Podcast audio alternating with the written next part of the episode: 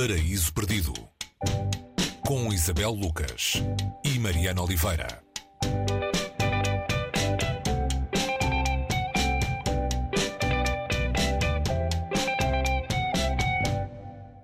Hoje no Paraíso Perdido, uh, um título bastante musical, uh, num livro que, que, sim, também tem música dentro, Sonata a Gustav, da britânica Rose Tremaine, uh, uma história de, de, guerra sem guerra, ou com a guerra em fundo, a parar como um fantasma. Passa-se na Suíça, estado neutro, ou supostamente neutro, durante a Segunda Guerra Mundial. Quem é este rapaz Gustav e o que é que se passa com a sua vida familiar, Isabel? Olá, Mariana. Temos aqui, o livro começa de uma maneira que remete-nos a alguns romances hum, históricos. Gustavo é uma criança que vive muito dependente da mãe, que é hum, uma pessoa autoritária, com algumas hesitações, digamos assim. O pai morreu, uh, e depois vamos perceber em que circunstâncias é que ele morreu e que tem muito a ver com todo o ambiente do livro. É aquilo que se pode chamar um menino da mamã. Gustavo não faz nada sem, sem Emily.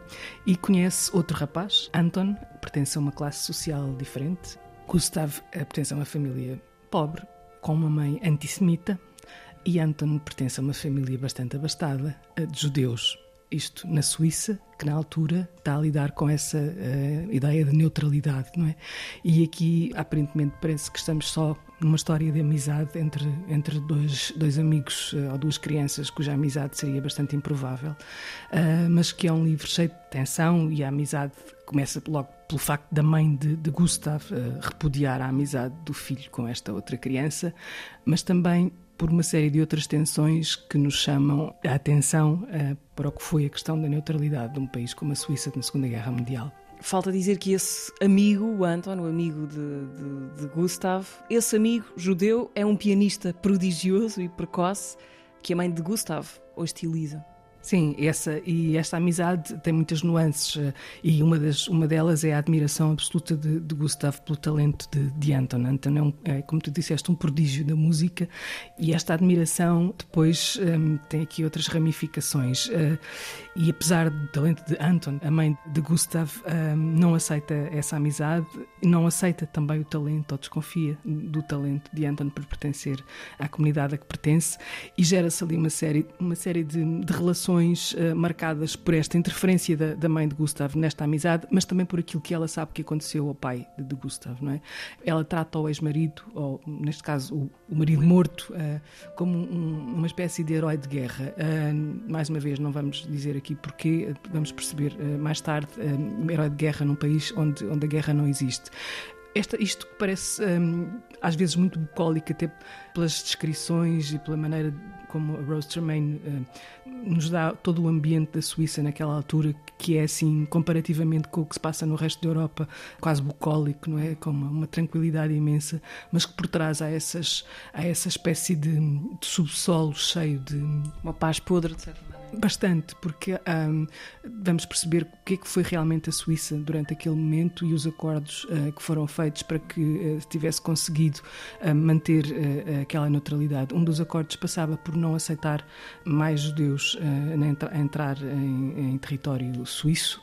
Tudo isso é qualquer coisa que ficou por contar e que vamos sabendo aos poucos, muitas vezes através da literatura, e a literatura também serve para dar isto. Mas além de dar todo esse contexto histórico da Suíça, que aparece normalmente como quase invisível nesta, nesta espécie de história, ela jogou um papel importante. E depois, este tipo de, através desta amizade pouco provável tudo aquilo que está em causa nos silêncios destas pessoas. Uh, o livro começa de uma maneira, tem uma frase uh, que marca logo que é um, o modo de vida dos suíços numa, numa, cidade muito pequena, que é a cidade onde eles vivem, em que não se sabe sequer o nome do vizinho do lado. Portanto, esta espécie de uh, não fala que, na relação das pessoas e que vai marcar também a relação entre estes dois rapazes que tem contornos que nunca se vão saber exatamente quais são. Elas metem desejos, metem ciúme, metem admiração e vamos assistir a esta relação à medida que vamos assistindo também ao desmontar de muitas das, das teias que geriram este, este posicionamento da Suíça durante a, guerra, a Segunda Guerra Mundial. Para terminar, Rose Tremaine, a autora, o que é que temos de saber sobre esta escritora britânica, nascida em Londres em 1943? É uma autora bastante premiada, é, infelizmente é um daqueles nomes que se calhar merecia ser mais conhecido.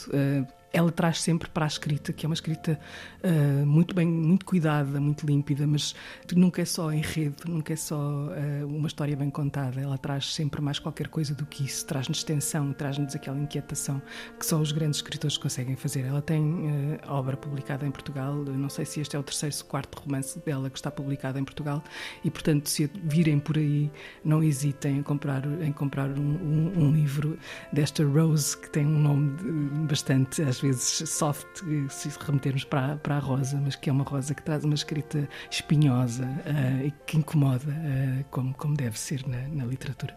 Sonata Gustav de Rose Tremaine, edição Elsinor, com a tradução de Miguel Romeira, uh, um livro também para os ouvidos. A recomendação desta semana do Paris Perdido. Até para a semana. Até para a semana, Mariana.